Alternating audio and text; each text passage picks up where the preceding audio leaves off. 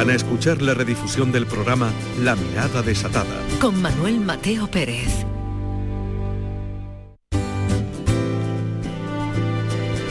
La Mirada Desatada. Con Manuel Mateo Pérez. En RAI. Radio Andalucía Información. Los tres personajes de Manet, Cézanne y Picasso charlan en los salones del Marbella Club. Están cómodos sentados en sus butacas. Les han servido unas copas de coñac y fuman sus pipas ajenos a las prohibiciones dictadas por la autoridad. Están de animada tertulia. Uno se imagina que hablan de sus vidas, de la aparente irrealidad que late en sus cuadros, de los pigmentos de los que están hechos, del trazo que un día les dio forma, de los colores con que conformaron su personalidad, su modo de ser, su manera de mirar el mundo. Hablan y hablan y están contentos de conocerse al fin, de tantas veces como habían oído hablar de ellos en el murmullo incesante de los museos, de las personas que los observan con minuciosidad quirúrgica, que entran y salen con el asombro de los ojos abiertos, sin que ninguno hasta ahora hubiera tenido oportunidad de abrir su boca, de presentarse y hacer amigos.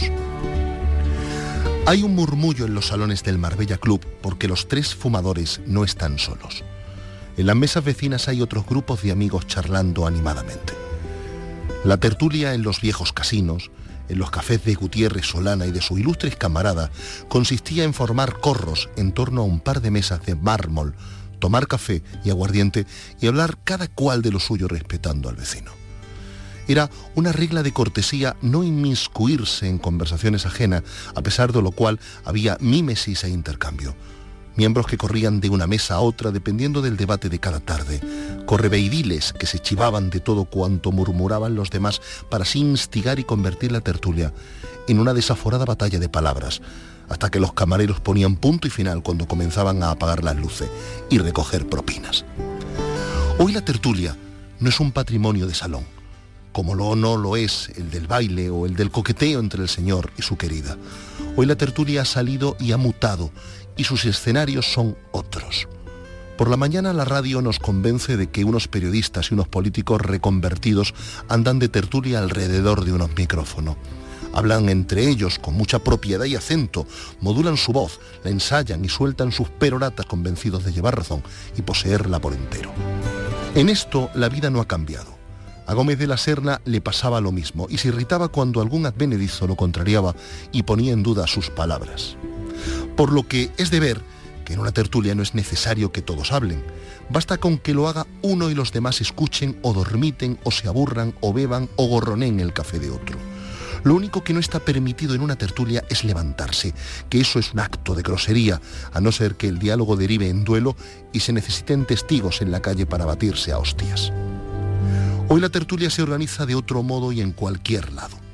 Tuvo su literatura la tertulia de mercado y plaza, la tertulia de calle y botica, la tertulia de merienda alrededor de unos picatostes y un chocolate caliente, la tertulia de sacristía y salida de misa. De todas ellas se guardan libros memorables. Y ha habido escritores que han hecho fortuna y cuyo único mérito ha sido transcribir con la memoria de un matemático las conversaciones escuchadas aquí y allá. Ahora se hace tertulia hasta en WhatsApp en modo lista de difusión que tiene la ventaja de ahorrarse los dos euros del café, la molestia de tener que ir hasta allí y seguir uno sus asuntos desde casa sin necesidad de perfumarse o de cepillarse el pelo. El caso es hablar, de lo que sea, de intrascendencias o de asuntos peliagudos. El caso es no estar callado nunca. En eso este país no ha cambiado. Ahora el café es el teléfono, el ascensor, la portería, el vestíbulo del trabajo, el cuarto de baño. Lástima que ya no dejen fumar en ellos. La mirada desatada con Manuel Mateo Pérez en RAI, Radio Andalucía Información.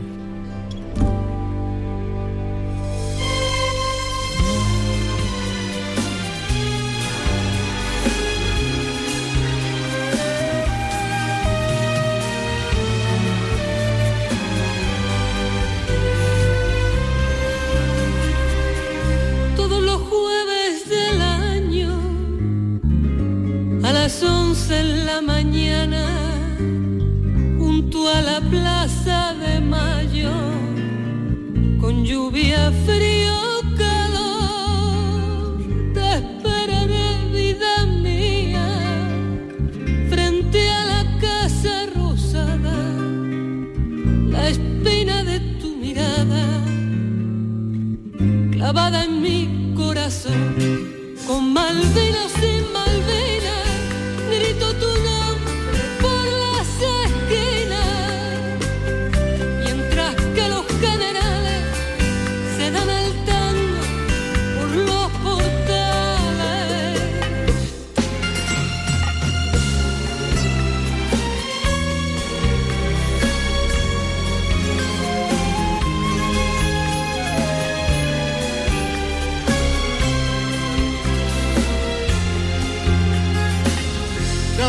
que dicen patria, pienso en el pueblo, me pongo a temblar, las miserias que vienen y en los fantasmas de la soledad.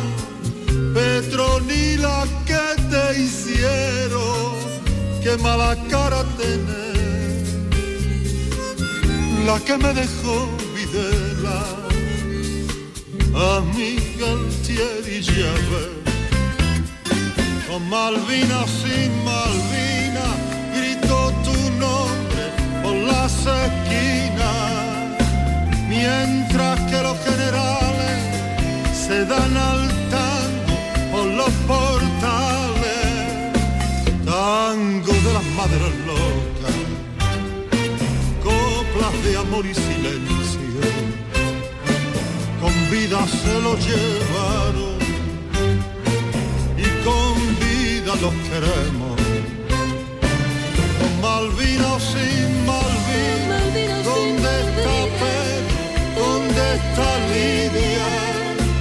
Con Malvina o sin Malvina, grito tu nombre por la esquinas.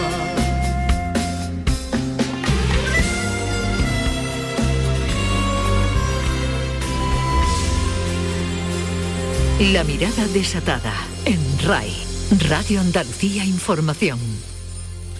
Granada es una ciudad afortunada. Ha parido a poetas, músicos, artistas ligados al arte que hoy ilustran la mejor memoria de este país.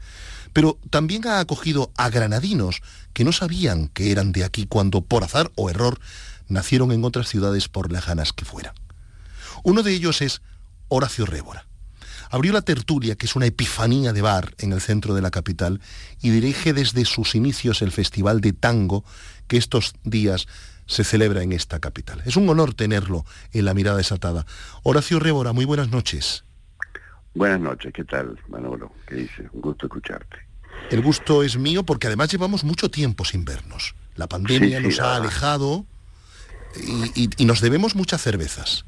Exactamente, porque estos distanciamientos sin motivo son más reprochables todavía. ¿eh? Estoy con usted. Horacio, mm, le decíamos, le presentábamos eh, informando a nuestros, a nuestros oyentes que estos días se celebra el Festival de Tango de Granada. Y a mí me gustaría que nos diera un dibujo general de lo que estos días podemos disfrutar en su capital. Bueno, en primer lugar, el festival adopta el formato eh, eh, previo a la pandemia, porque los últimos dos festivales, el de año 20 y el año 21, fueron restringidos el teatro, no se hicieron bailes populares, los bailes se suprimieron, los bailes no artísticos, no escénicos. Es decir, que eh, recuperar en toda su dimensión el festival ya es una alegría ¿no? para la ciudad y por supuesto para mí también y todos los aficionados la estructura del, eh, del, festival entonces es, eh, es plena, eh, es decir, cinco días en el Teatro Isabel la Católica, de miércoles a, domingo, un acto inaugural que siempre tiene su encanto en el Salón de Pleno del Ayuntamiento, el, día martes 15, y, y, luego están las cuatro actuaciones en pueblos de la provincia, una en la universidad, otra en la Caja Rural, eh, otra en el Ateneo, que justamente es una conferencia que voy a dar yo sobre el tango como género urbano contemporáneo, eh, que ilustrada con ese impresionante cantante que es eh, Osvaldo Jiménez. Y se agrega, quería decir una cosa importante, que es la actuación de la banda municipal con un gran bandoneonista y una gran pianista en la plaza de, la catedral. Y bueno, el, programa, el programa tiene tres días transgresores, podría decir que hay tango tango, sino que el tango como debe ser, es renovado y mezclarse con otros géneros, que es como el tango ha nacido, que nació de la mezcla, ¿no?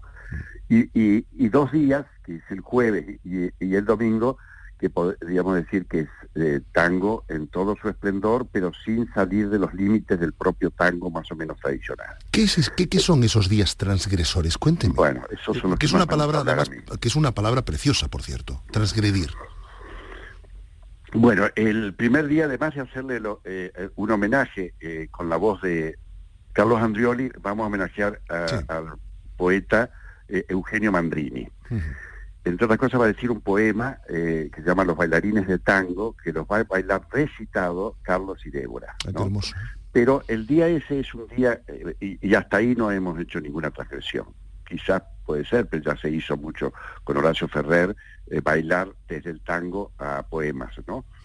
Recitados. Pero no, la, la transgresión que creo que no tiene precedentes, previos, digamos, no hay precedentes, es una un, hermoso título de un espectáculo que se llama Jazz, Flamenco y Tango, las orillas de un ancho río, que hay excelentes músicos, bailarines, eh, un cantante, que ya nombrado Osvaldo Jiménez. El título es el título de un libro y es un espectáculo producido por nosotros. Los ensayos hasta ahora han sido por Zoom, es decir, que uno estaba en Estados Unidos, otro estaba en Madrid, otro en Granada, eh, y, bueno, eh, que la, estructura musical. Y después va a haber una bailadora y una pareja de baile también excelente que viene de Buenos Aires. Es decir, que ahí esa sería la primera transgresión. Las, el día viernes hay una primera parte de tango polaco, que eso en sí mismo no es una transgresión, eh, pero no es normal, ¿no? Es decir, tango polaco y también cantará tango de Buenos Aires, ¿no? no supongo que es Magdalena de Chowka, y me imagino que nos contará un poco del drama que se está viviendo como país vecino, ¿no?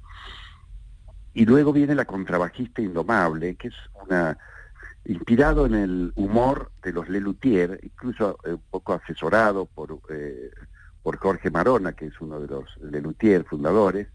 Bueno, eh, está la, se llama la, la contrabajista indomable, que la contrabajista es justamente Lila Jorovich, hay un gran actor, eh, Javier Godino, y, una, eh, bueno, actor y cantante, y Laura Nadal, que es pianista y actriz.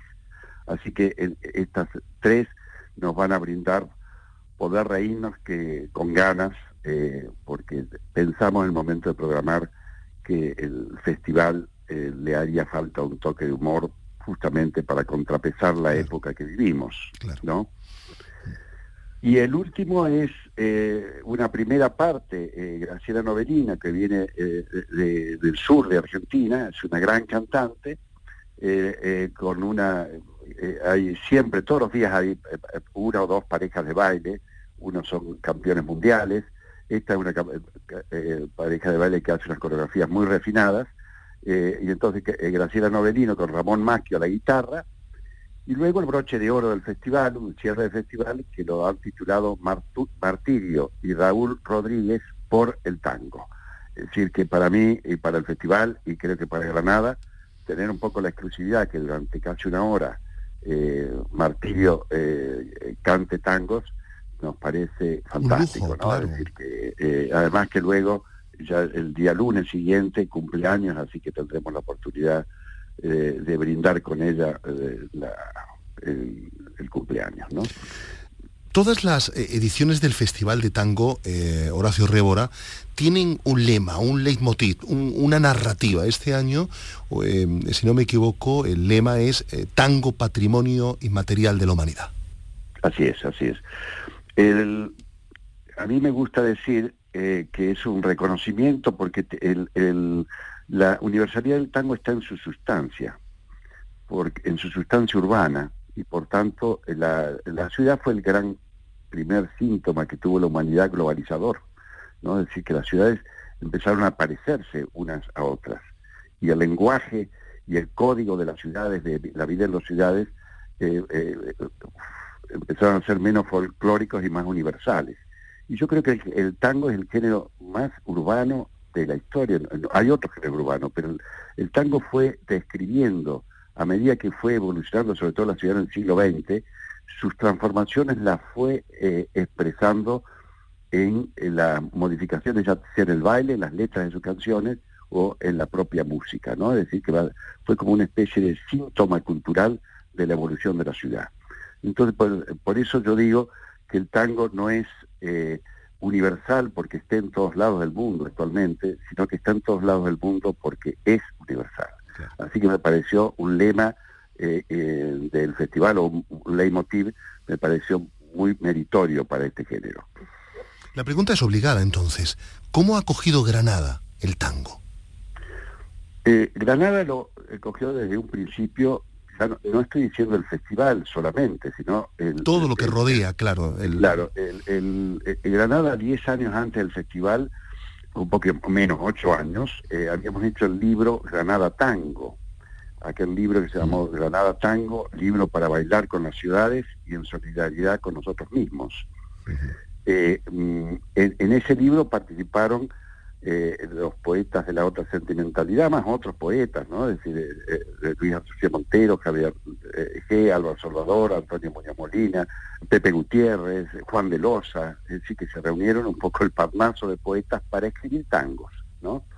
En ese libro también escribió de manera inédita Mario Benedetti, Julio Cortázar y Daniel Moyano. Es decir, que fue un excelente libro para empezar la afición del tango que justamente empezó el tango en Granada eh, por la poesía y por la reflexión sobre el género, ¿no? La reflexión desde ese hermoso ensayo de Juan Carlos Rodríguez y los poetas de Granada escribiendo un tango, que ya de por sí escribían eh, poesía existencial y urbana, ¿no? Y que por tanto eh, escribían tango, porque si algo hay que definir al tango en sus canciones es que son poemas existenciales y urbanos.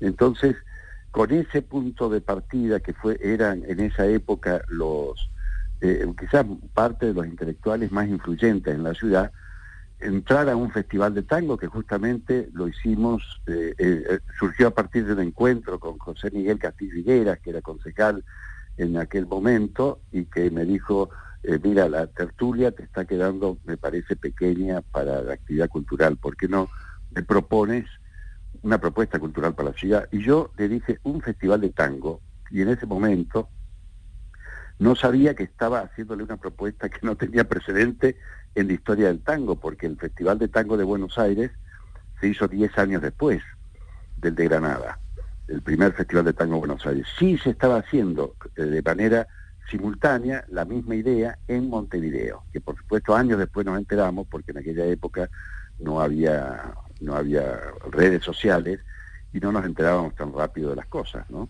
Es decir, que el, primer festival que hubo en el mundo fue el, de Granada junto al de Montevideo, y entonces, pero quiero decir eh, que el encuentro ese de con Miguel Castillo Higuera fue que me dijo, hacemos una propuesta ambiciosa, cuando le dije, y una propuesta modesta. Yo creo que si él hubiese elegido la modesta, eh, hubiese muerto enseguida el festival, pero hicimos un primer festival extraordinario y eso hizo que, con un gran éxito de público, con un gran éxito de todo, repercusión nacional, recordemos que en aquella época eh, tenía, eh, eh, todos los periódicos nacionales no tenían representación regional, por tanto la repercusión era más fácil para las televisiones, las radios y demás, trascender nacionalmente. Y fue un festival que trascendió en ese sentido. Así que y bueno, después se hizo el festival y el festival, eh, eh, se hizo el festival, ya te digo, con una continuidad, eh, hasta hoy no se suspendió ningún año y siempre con una aceptación del público y desde la insistencia que forme parte del, del patrimonio cultural de la ciudad, es decir, que no sea una cosa que parezca hecha por un cónsul, sino por un ciudadano de Granada que, con un, que hace un festival de tango, como hay festivales de jazz, de rock, eh, eh, hay también de tango y forman parte del abanico cultural de la ciudad. Fíjese, usted eh, puso en pie, el, lo decía, digamos, un festival de tango de manera inédita, el Festival de Tango de Granada, hay que decirlo y hay que subrayarlo y recordarlo a nuestros oyentes, fue el primero que efectivamente se celebró en el mundo y es el más importante ahora mismo que se celebra en el planeta. Eso ha sido gracias a usted, a su, a su perseverancia, a la complicidad que ha tejido a lo largo de estos años con músicos, eh, administradores, público en general, y lo hace en una ciudad como Granada, eh, eh, fortalecida en su día por el tejido cultural. Quiero preguntarle, ¿cómo, cómo ve usted ahora Granada? ¿Cómo ve usted su ciudad? ¿Cómo, cómo la encuentra? ¿cómo, cómo, ¿Qué diagnóstico tiene de, de su vida cultural? Yo creo en primer lugar, que la época que yo llegué a Granada, Granada tenía una intensidad cultural extraordinaria. Mayor que la, que tiene ahora, ¿no le parece? Que, no es la que tiene ahora. Esto es. Yo siempre eh, comparo, ¿no? Es decir, que y hay, y hay un elemento que me parece observar, que no es reprochable a las autoridades, que también tiene reproche que hacer ahí, pero me parece una cosa más importante, que es en el tejido cultural de la ciudad. En, aquella primera época, los poetas, los eh, periodistas, los eh, eh, actores y todas las manifestaciones del arte y la cultura estaban entrelazados entre sí. en el Festival de Jazz, en el Festival del Tango, en el acontecimiento del flamenco, uno vería a todos ya sean eh, que su principal afición sea el jazz, el tango o la música clásica, aparecían todo el ambiente cultural en cada uno de los grandes. Eh, ahora, un recital de poesía van siempre los mismos.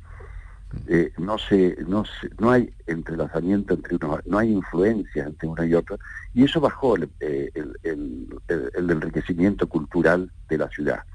El intelectual fue subsumido por la academia, es decir, por la universidad es decir, esa creatividad eh, eh, entre medio de la borrachera ya existe poco. Entonces, eh, ese, tejido, vamos a llamarle con un poquito de, ambición renacentista, que tuvo aquella ciudad en la que yo llegué, se fue diversificando, pero en, compartimentos estancos en cada una de las expresiones culturales, y eso hizo que la ciudad esté más pobre.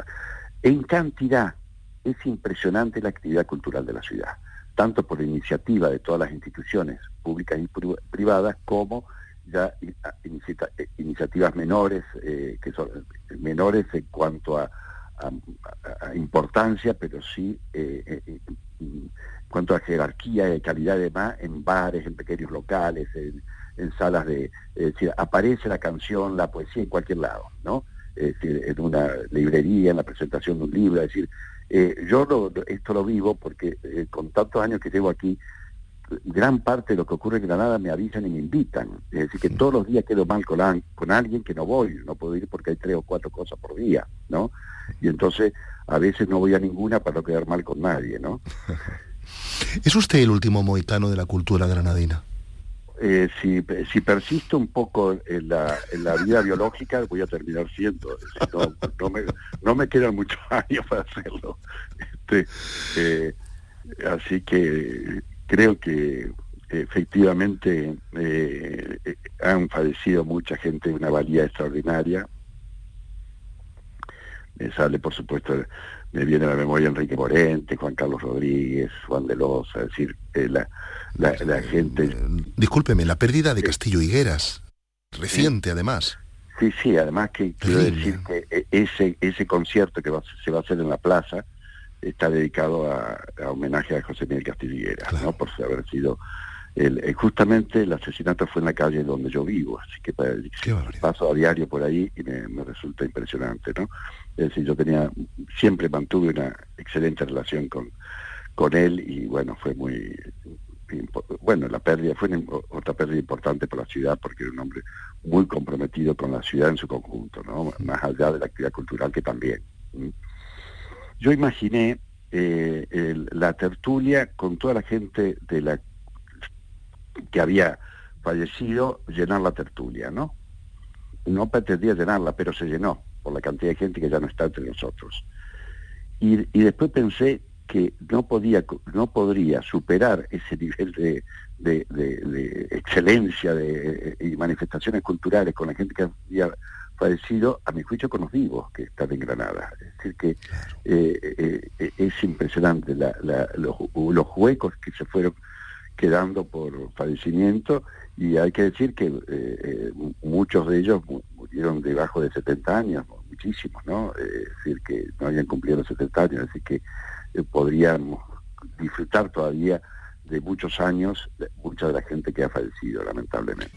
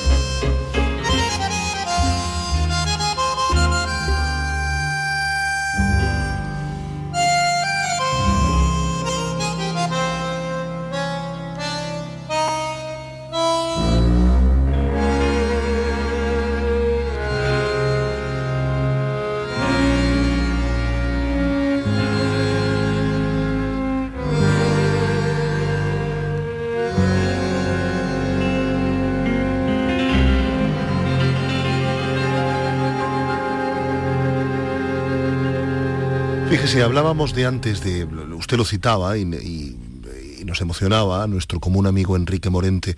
Y eh, dentro de esa liturgia de la impureza que es el tango, ¿qué tienen en común eh, este género con el flamenco? Bueno, el, flamenco tiene una, no totalmente, porque el, flamenco tiene una raíz rural, pero también ha evolucionado en una parte, así que no podemos hablar de un Morente o un Paco de Lucía como manifestaciones del mundo rural, ya son manifestaciones culturales urbanas y en ese sentido se vinculan. Eh, el, el, flamenco es, eh, es yo, yo creo que hay muchas diferencias, más de lo que a veces se le atribuye, ¿no? Hay muchas diferencias, pero sí, por ahí se dice, son dos géneros apasionados, sí, es cierto, son dos géneros apasionados, pero por otro lado, ¿qué manifestación cultural no es apasionada, ¿no es cierto? Es decir, que es, es un elemento común que no, que no distingo mucho ni la diferencia ni la similitud. Eh, el, tango tiene un gran desarrollo eh, de la, literatura. El flamenco también la tiene, pero es de otra manera, son de frases más cortas como latiguillos, ¿no? El desarrollo, digamos, narrativo de cada, de cada tema de tango no lo tiene el, flamenco. Sí lo tiene la copla, pero el flamenco no.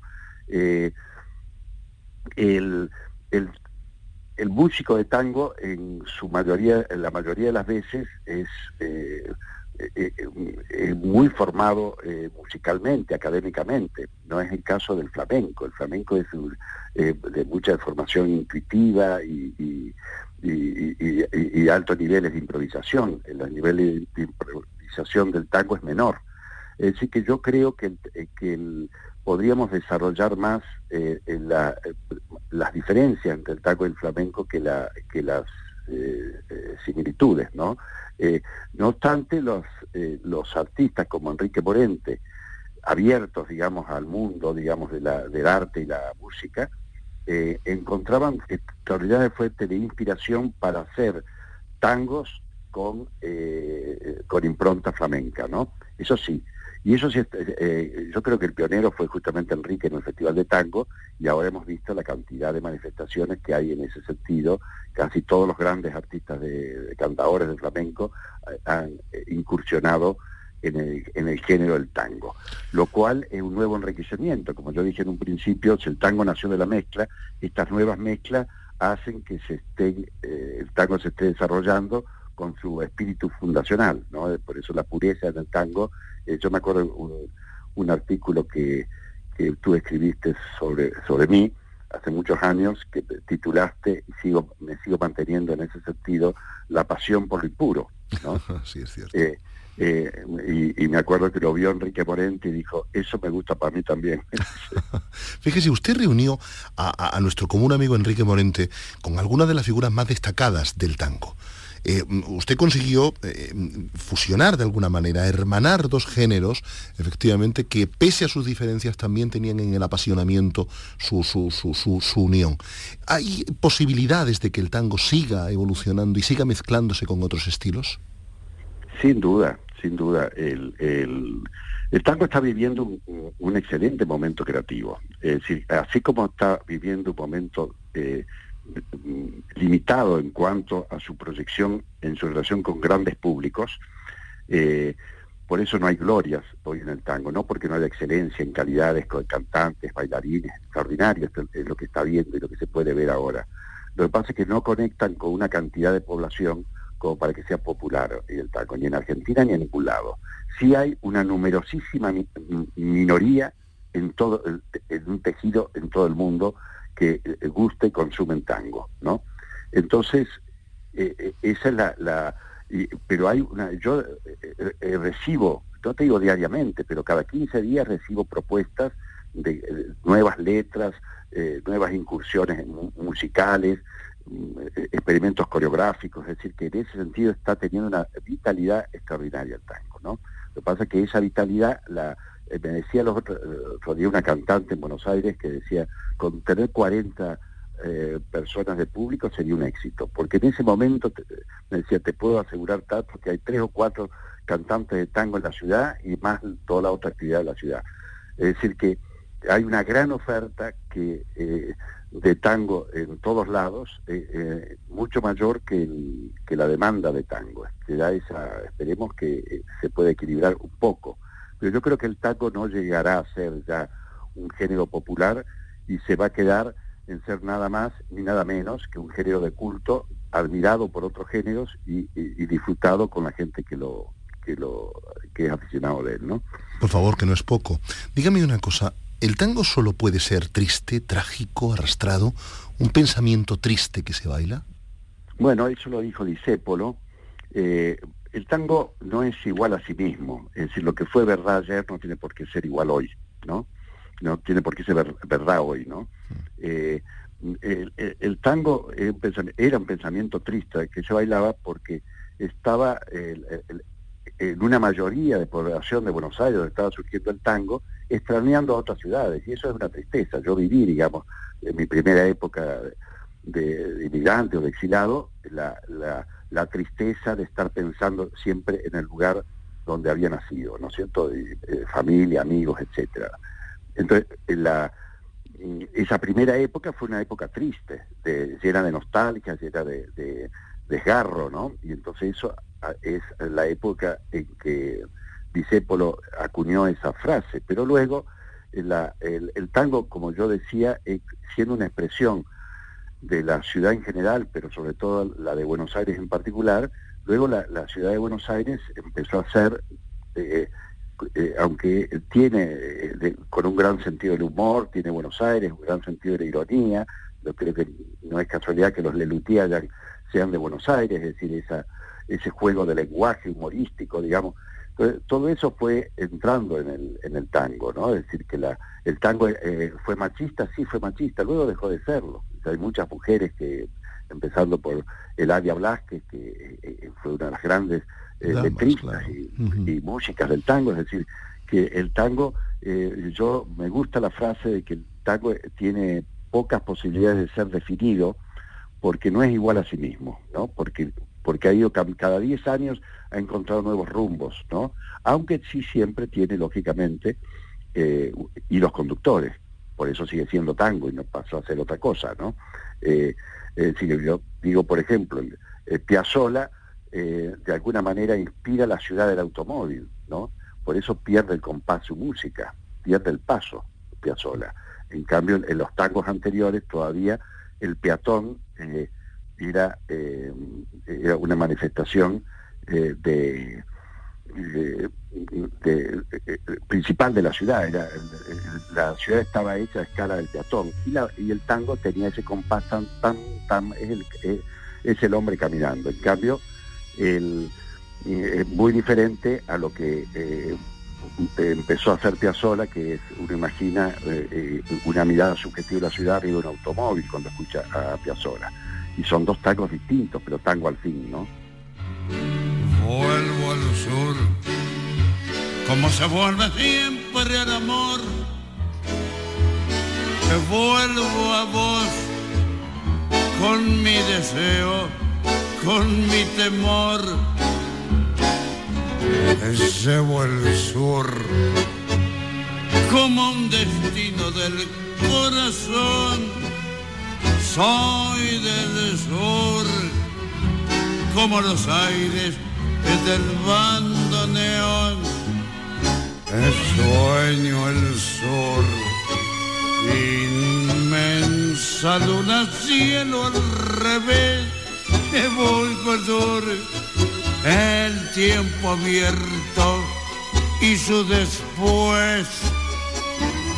Quiero el sur, su buena gente, su dignidad, siento el sur como tu cuerpo en la intimidad. Te quiero sur eso. Eh, fíjese, yo lo presentaba al principio, al inicio de nuestra conversación, eh, Tato, como un granadino que cuando nació en Córdoba, en Argentina, no sabía que iba a ser granadino. Le voy a hacer una pregunta complicada, porque usted no es un personaje, no es un tipo de mirar atrás, es una persona muy del presente. Eh, pero ¿cómo han sido estos años? Acá. Bueno, ¿Y lo de acá? Los últimos, los últimos 10 años, los últimos 3 años. Este, Bueno, yo los últimos, sobre todo, em, eh, quería ser más ambicioso en mi pregunta. ¿Cómo han sido los años en los que usted, desde que usted llegó en, eh, a, a Granada hasta, hasta hoy? Bueno, eh, yo cuando llegué a Granada eh, fui dichoso por ser querido, ¿no? Eh, si yo me sentí una persona que iba caminando por la calle y me conocía eh, eh, eh, media ciudad, era, era otra ciudad. Eh, Granada cuando yo llegué creo que fue un pueblo grande, ¿no? Eh, y ahora ya es una ciudad pequeña, pero una, una gran ciudad pequeña. Ha cambiado el pulso de la ciudad muchísimo. Eh, y entonces yo he, eh, ido viviendo hasta sentirme granadino y, y hasta hacer de sentir granadino los granadinos. Me adoptaron como granadino, pero entonces ya me dejaron de querer tanto, ¿no? Porque me querían como cualquier otro granadino. Los granadinos no se quieren tanto entre sí. No, no, y no son fáciles. Claro. Entonces ya me, me sentí en la dicha de ser incorporado uno más, que eso es un disfrute. Yo me, si a mí me dice que pasen los granadinos, eh, yo en, en un eh, en un espacio yo me siento convocado, ¿no? Hmm. Eh, es decir que para mí forma parte, yo digo que eh, que Granada es sin duda mi, la ciudad principal de mi vida, por supuesto Córdoba que nací también está ahí, ¿no? Pero eh, entonces eh, ya empecé a vivir de ese modo, empecé a vivir de ese modo, es decir que tuve mm, vivir en la ciudad sin tener la sensación que venía de afuera. Yo tengo la suerte de tener este local La Tertulia, que es también una ventana al- a la ciudad, ¿no? Es decir, a la ciudad cultural, eh, sobre todo. Es decir, cómo fue porque ahí he ido viendo cómo fue cambiando la ciudad, una referencia que hacía antes, es decir, que se fue ah, transformando, eh, una cosa que yo siempre he querido mezclar de la tertulia, me costaba mucho para, para corregir, me parece, esa distorsión cultural que es poetas con poetas, músicos con músicos, tangueros con tangueros, jazzistas, etcétera, no teatreros con teatreros, es decir que uno eh, va a un sitio y sabe qué público se va a encontrar, no se sorprende con gente que venga mezclada, ¿no? Yo eso y es muy difícil hacerlo. Actualmente estamos eh, teniendo algunos logros en ese sentido, pero son episódicos nomás, ¿no? Eh, yo eh, eh, en esta ciudad, dentro de lo que se puede ser feliz en esta época, soy una persona que me puedo sentir feliz. No, no se me ocurrirían proyectos para irme de Granada, ¿no? Es decir, que eh, aquí me siento cómodo y ya me, reconozco sus, a veces sus limitaciones como, como, como ciudad, digamos. eh, creo que la, la mala follá, por ejemplo, existe en esta, en esta ciudad. ¿no? Y Pero, no se ha perdido. No se ha perdido la mala folla no se ha perdido, pero lo que sí es cierto que eh, en- en- dentro de ese mar de Marafollá existen islas, eh, microclimas que son maravillosos. ¿no? Usted enaltece uno de esos microclimas. Fíjese, le quería preguntar una cosa. Eh, eh, hablaba de su, de, su, de su vida a lo largo de estas últimas décadas. Eh, sus dos grandes creaciones en Granada fueron el Festival de Tango de la ciudad y la tertulia, que era esa suerte de epifanía de bar en el centro de la capital, por donde ha pasado la vida entera de esa ciudad. Eh, mm, mm, ¿cómo, cómo, cómo ha vivido la tertulia ese, ese, ese paradigma, esos cambios de la ciudad? Bueno, digamos, eh, eh, de alguna manera eh, lo estaba refiriendo recién, pero hay eh, un- una anécdota que lo, lo ejemplifica de manera muy clara. Yo en, un, eh, en una, los primeros seis, siete años no sabía cómo hacer para que la gente de la tertulia vaya menos y se vaya antes. No, no había forma. eh, eh, y era y en el plazo de muy poco tiempo, la, la- la cultura en Granada, y no solo en Granada, a nivel de, te diría hasta que mundial, y, no, y, y sin dudarlo en España, pasó a transitar eso que se, se llamó la posmodernidad, en donde la palabra empezó a ser una mala palabra y se buscaron expresiones culturales sin la palabra, el teatro gestual, el, eh, bar con mucho sonido y poca luz, decir, que no se podía hablar, en fin. Entonces la tertulia eh, quedó eh, en ese espacio, quedó un poco desubicada. Entonces era lógico, yo lo estaba previendo, porque yo me transformé, eh, recuerda que eh, eh, Juan Carlos Rodríguez dice, que era el templo de la palabra, la tertulia, decía Juan Carlos Rodríguez, porque la tertulia se fue vaciando. Eso era previsible por, por donde había empezaba a transitar las inquietudes culturales de la ciudad en su conjunto. Entonces iban a abandonar un lugar que eh, tratábamos de que la palabra sea la protagonista, la tertulia, con su nombre incluido. Pero lo, lo, lo asombroso fue que eh, ese proceso, en vez de durar un año de transición, duró un mes y medio. Digo, ¿qué pasó aquí?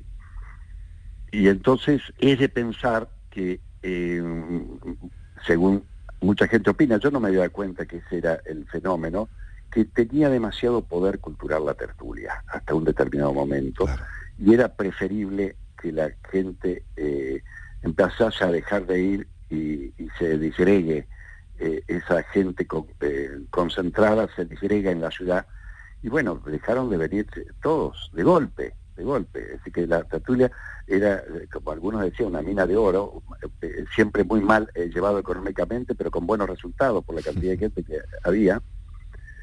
Y de pronto empezó, hubo que mantener, mantenerlo con un trabajo que yo traba- empecé a trabajar en una agencia de viaje, en fin, decir que no, fue un, un- un bajón. Hasta que se empezó a recuperar un poco y yo eh, empecé a crear esta empresa de gestión cultural y ahí nació el tango, es un ejemplo de cómo la adversidad siempre genera algo positivo, ¿no? Es decir, que no hubiese eh, surgido este festival de tango y otras actividades que yo realicé, como el, el- el Encuentro Cultural Latino y otras cosas que, que hicimos eh, muy interesantes, si la tertulia hubiese seguido de una manera extraordinaria como fueron todos los primeros cinco o seis años, ¿no?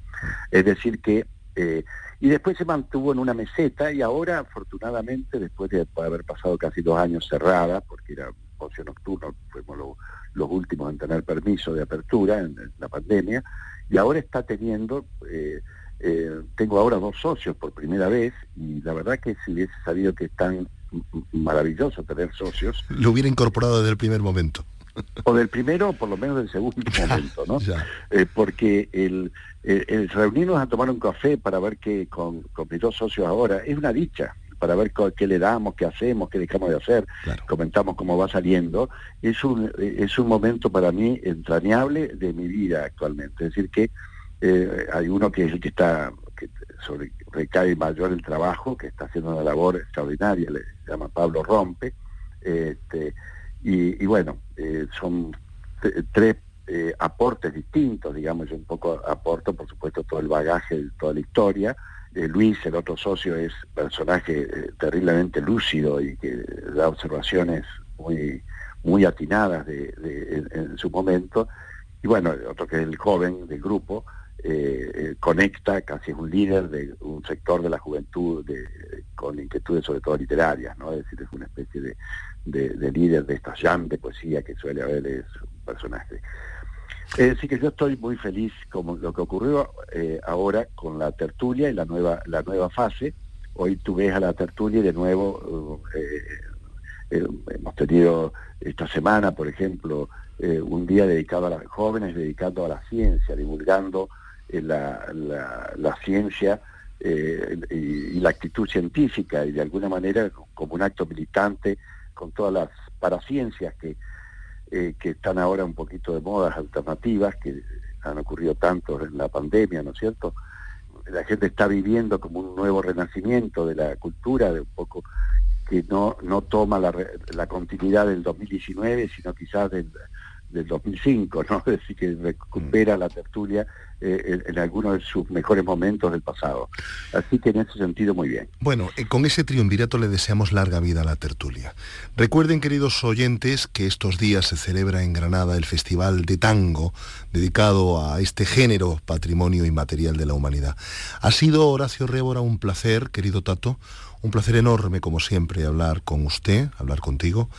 Eh, tenemos que poner eh, mm, eh, fecha a nuestro, a nuestro encuentro. Llevamos demasiado tiempo sin vernos y le agradezco infinitamente su amabilidad te, y su yo te generosidad. recomiendo, yo te recomiendo o te sugiero que te vengas al cierre del festival con, eh, con Martirio y después nos vamos a ir a tomar una copa a la tertulia. Me parece Ya, un programa eh, el, el- que el imposible domingo decirle que no. 20 de, de marzo. ¿eh? Horacio Rébora, un abrazo muy fuerte. Gracias por su amabilidad, su generosidad y su sabiduría. No, eh, gracias por, eh, exagerar un poco sobre mi persona, que siempre es grato. ¿eh? Cuídese muchísimo. Vale, un abrazo fuerte, gracias. La mirada desatada en RAI, Radio Andalucía Información.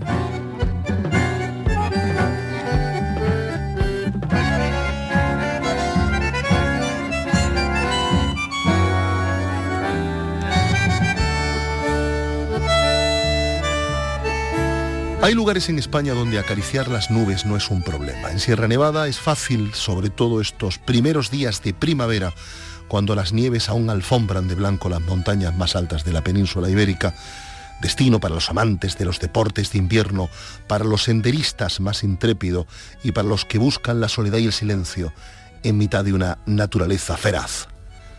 El segundo techo de España ocupa un lugar excéntrico en los mapas. Está a tan solo media hora de Granada capital y a poco más de una hora de la costa tropical, donde el mar Mediterráneo suaviza las temperaturas a lo largo del año, haciendo creer que vivimos en una eterna primavera. En cambio, en invierno la temperatura es otra. En los meses más fríos del año, Sierra Nevada hace honor a su apellido. La decena de picos que superan los 3.000 metros de altura visten de blanco. Hay montañeros que en temporada de cielo acometen una ruta conocida como la integral de los 3.000, un duro paseo de una semana de duración trepando hasta los tejados de este país. Sierra Nevada tiene también su lado poético. La historia cuenta que en la cumbre más alta de esta cordillera fue enterrado el rey nazarí Muley Hassan por orden de su concubina Isabel de Solís es posible acceder hasta su cúspide en épocas de deshielo por un sendero de gran belleza que parte de la falda del Pico Veleta. Desde las máximas alturas peninsulares se desciende por escarpadas y pedregosas laderas hasta alcanzar los pueblos blancos de la Alpujarra. Herencia de la cultura morisca, territorio de cruentas disputas, esta tierra meridional se asoma cada mañana al Mediterráneo, con solo salvar las serranías de Lújar y de la Contraviesa. Los poetas árabes del siglo XV lloraron más que Boabdil la pérdida de la última ciudad de Al-Ándalus. Culminada la reconquista, derrotado el reino nazarí, los árabes fueron recluidos en la comarca alpucarreña a espaldas de la nueva Granada cristiana. Llegaron a esta solana escarpada y rugosa con sus costumbres y su cultura, con su peculiar y exquisito sentido de las artes y de la vida. Acomodaron sus viviendas en las pendientes de Sierra Nevada y sembraron los campos de exóticos árboles frutales, regando las lomas y los cerros con canales y acequias que aún sacian la sed de huertas y de paratas. Estos días de primavera nos da por leer a Federico en estos rincones que se asoman al sur, a ese Mediterráneo que es como un imán que buscamos con ansia. Esto ha sido todo por hoy. Saludos de Manuel Mateo Pérez, que escribe y presenta, y de José Pérez al frente de los mandos técnicos. Volvemos a citarnos en siete días. Sean moderadamente felices entre entonces. Siente el placer de conocer Andalucía en la mirada desatada, en RAI, Radio Andalucía Información. Hay mis camisas de hilo, hay mis muslos de amapola,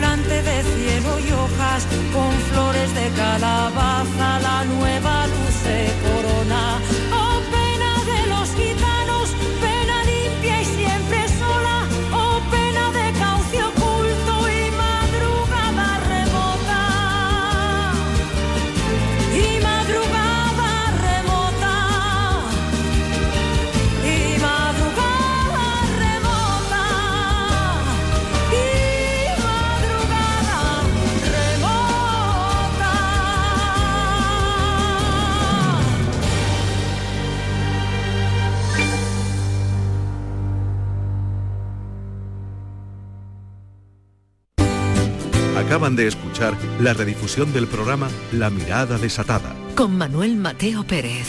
un espacio que se emite todos los domingos a las 11 de la noche en Radio Andalucía Información.